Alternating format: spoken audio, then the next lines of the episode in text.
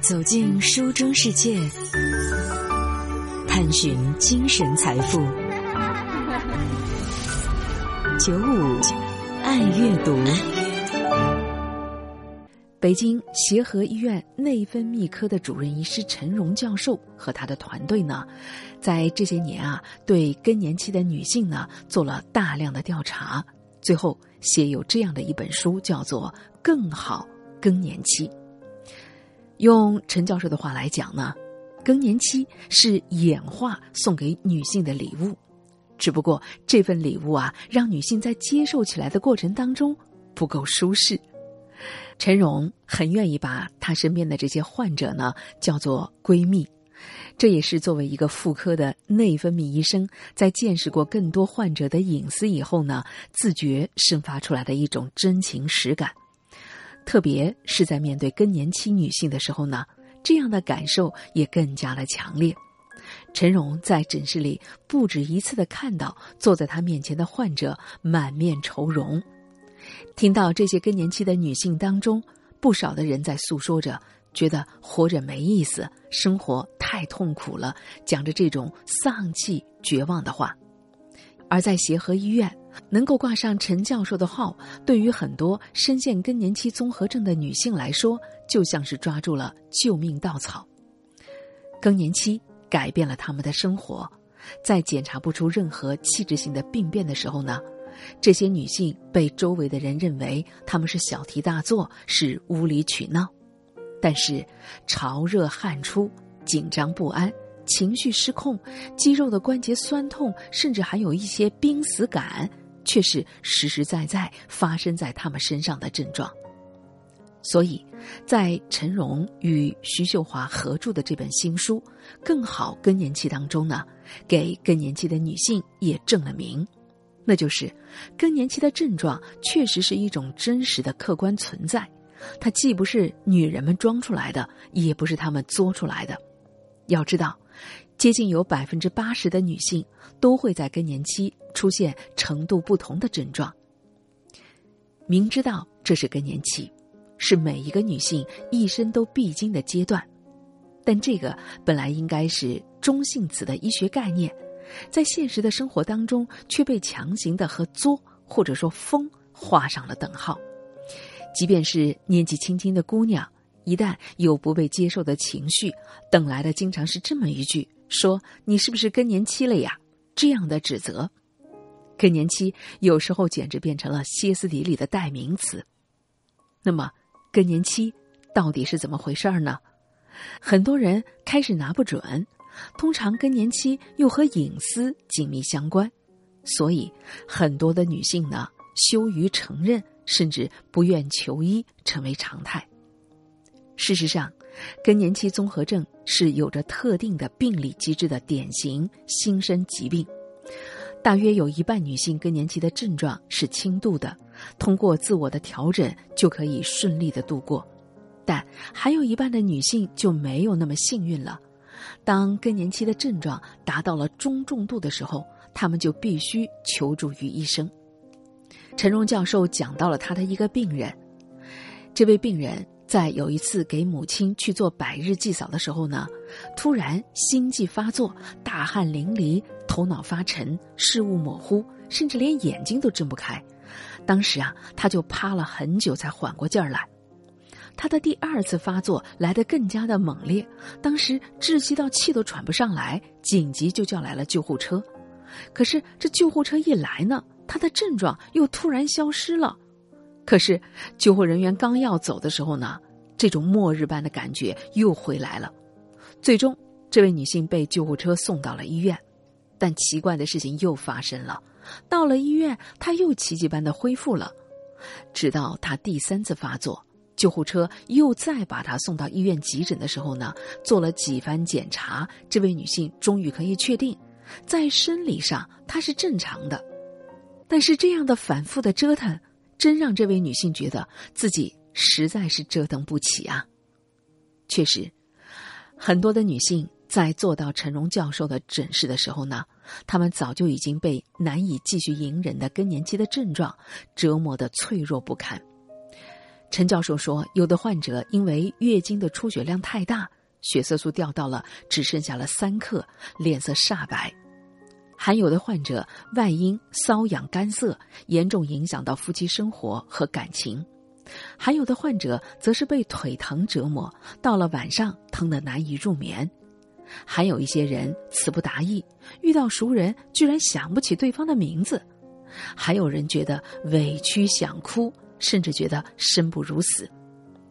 这些来自家庭和社会隐形的压力，压得他们透不过气来。在见到陈教授的那一刻，他们心中的压抑感都喷薄而出。但在这之前，没有人耐心的听他们倾诉。陈教授说：“其实，更年期治愈的还不仅仅是患者的身体，更是心灵。在他看来。”医生看到的是一个一个的病例，但是这背后却是一段一段迥然不同的女性人生。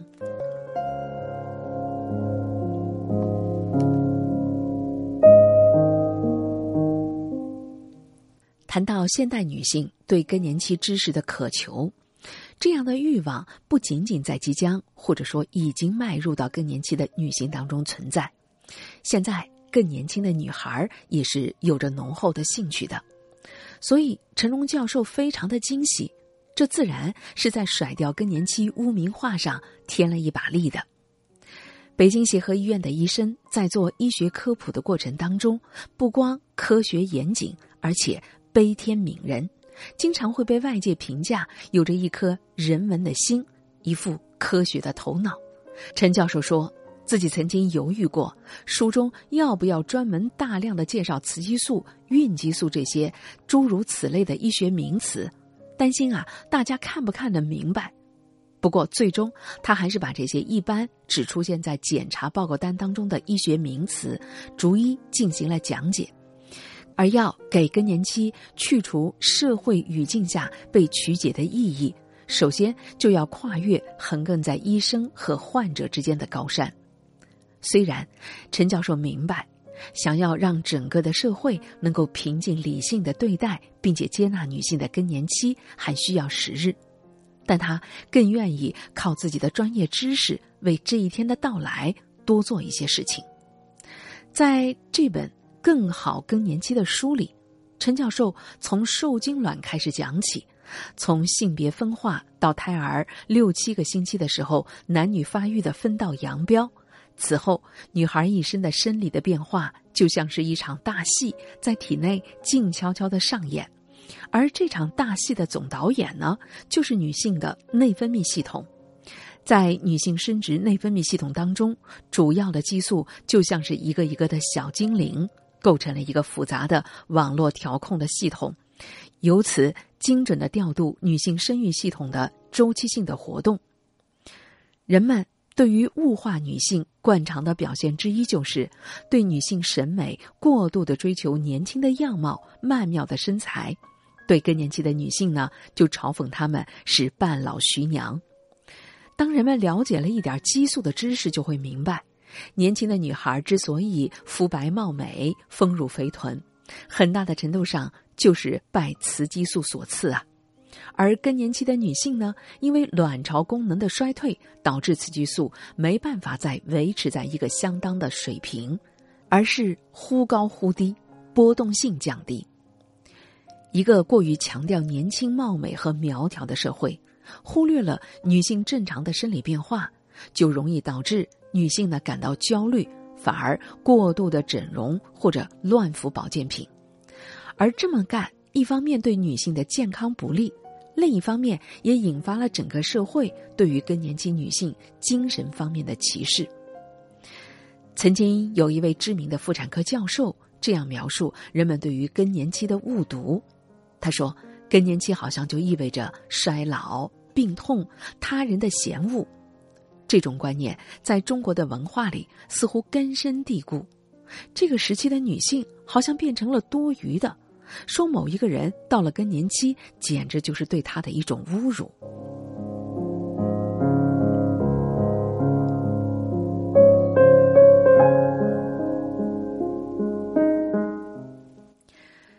在中国现代妇产科学的开拓者和奠基人之一，北京协和医院的产科专家林乔治院士看来，更年期就是女性的第二个青春，因为它是承前启后的节点，连接着青春与垂暮。陈教授说，在这本《更好更年期》的书里，我们很想告诉读者的是，更年期不是病，但要防病。按照中国女性平均的寿命来计算的话，从更年期开始，直到生命的终点，还有将近三分之一的人生呢。如果这个时候把健康管理做好的话，那么老年生活就更容易健康无忧了。所以。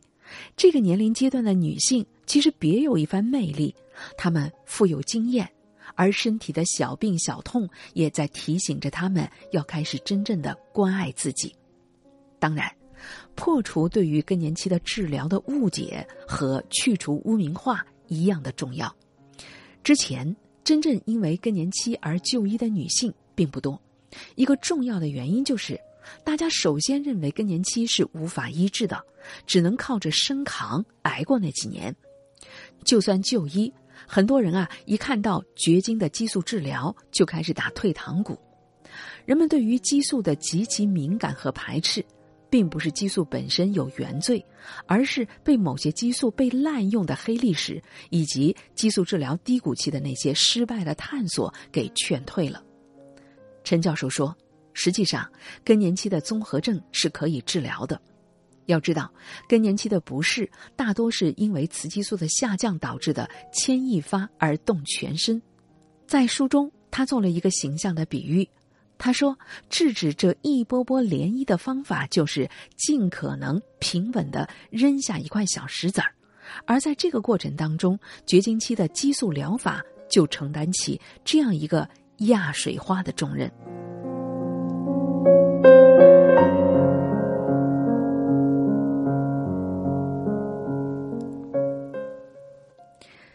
陈荣在孩子过二十岁生日的时候发了一条朋友圈说：“你已长大，我还未老，真好。”随后，陈荣的母亲就在后面评论说：“我还能够跑，更好。”陈荣的母亲年近八十，有一天母女俩通电话，母亲说：“现在啊，是他人生最好的时候。”一双儿女早已经成家立业，孙辈也都顺利的考进了大学，他呀，终于可以心无旁骛做一些自己喜欢的事情了。母亲的话让陈荣多少有点吃惊，本以为尽到了做家长的责任之后，母亲就可以安享晚年的生活了，没想到，母亲还只到了孙辈都考上了大学以后，一颗悬着的心才真正的放松下来。而这一点也恰恰说明了人类的外祖母的重要性。人类的祖母、外祖母随着更年期、月经停止，丧失了生育的能力。不过，他们常常还会在这个阶段协助养育婴儿。你看，隔代带娃的这种社会现象和家庭传统，确实和更年期有着紧密的连接。更年期解除了女性怀孕、生育的辛劳。也为从母亲向成为祖母和外祖母的角色转换做好了生理性的准备。与自然界当中别的动物不一样，人类啊都是早产儿。小小的婴儿确实难养，他们把妈妈的时间都占用了。可妈妈也要生存呢，所以这时候祖母、外祖母的帮衬显得至关重要。难怪有人类学家说，这祖母、外祖母就是如今。人类的核心竞争力，可以说，每一位人类的祖先都是站在祖母和外祖母的肩膀上，不断在探索世界的。遥望过往，一个史前的夜晚，篝火边上总会坐着一位长寿的老婆婆，在向孙辈们口口的传递着人类的知识。人类的智慧宝库，也正是在这样的夜晚的累积里得以完善的。如此看来，存在即合理，这在一定的程度上也是适用于更年期的。生命演化的结果，确实给这个阶段的女性带来了不舒服，但同时也让他们承担起新的任务，获得了新的情感的慰藉。作为妇科内分泌的专家，陈教授比一般的人更能够平和的接受更年期的到来。他自己马上要进入知天命之年，和那些每天在门诊接触的闺蜜一样，也处在了更年期。但是陈教授的性情比以前反而变得更加平和了。孩子读了大学以后，他可以更加从容的加班，更从容的做自己的事情。作家三中在他无灵感生活系列丛书的第一本《生命的每一天都是奇遇》当中，曾写下这样的一句话：说，生命只有疲倦时，而没有衰老时。人每天都要尝试从不同的角度来定义自我和重塑自我，你。才能活得精彩，而三中也被看作是国内无灵感发起的人和倡导者。在这位作家参加的一次线上的直播过程当中，他对无灵感的体验做出的诠释，没有深度励志的鸡汤，反而更接近于对生命发出的感慨，那就是每一个年龄都是最好的年龄，所以每一个生日都要快乐的度过。佛罗伦萨的小丑，无所谓你怎么看他，只管呈现出真实的自己，笑对人来人往。你假如不厌倦，时光就不会老。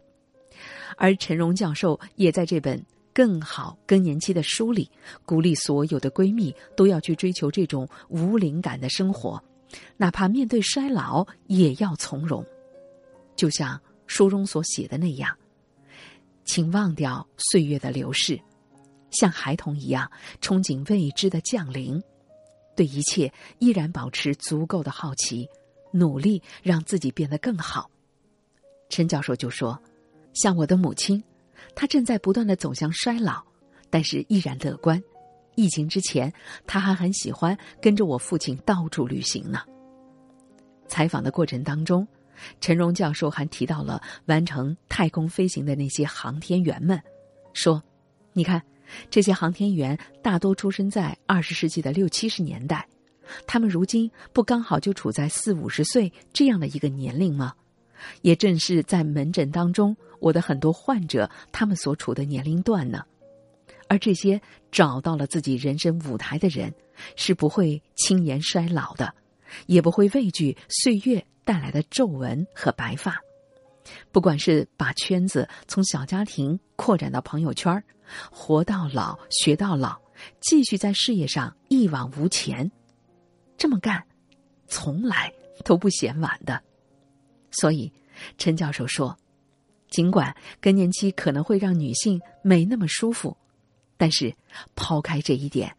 这个阶段的体力还是不错的，又积蓄了生活、工作许多的智慧，孩子也已经长大。这么看来，这不也是最好的时光吗？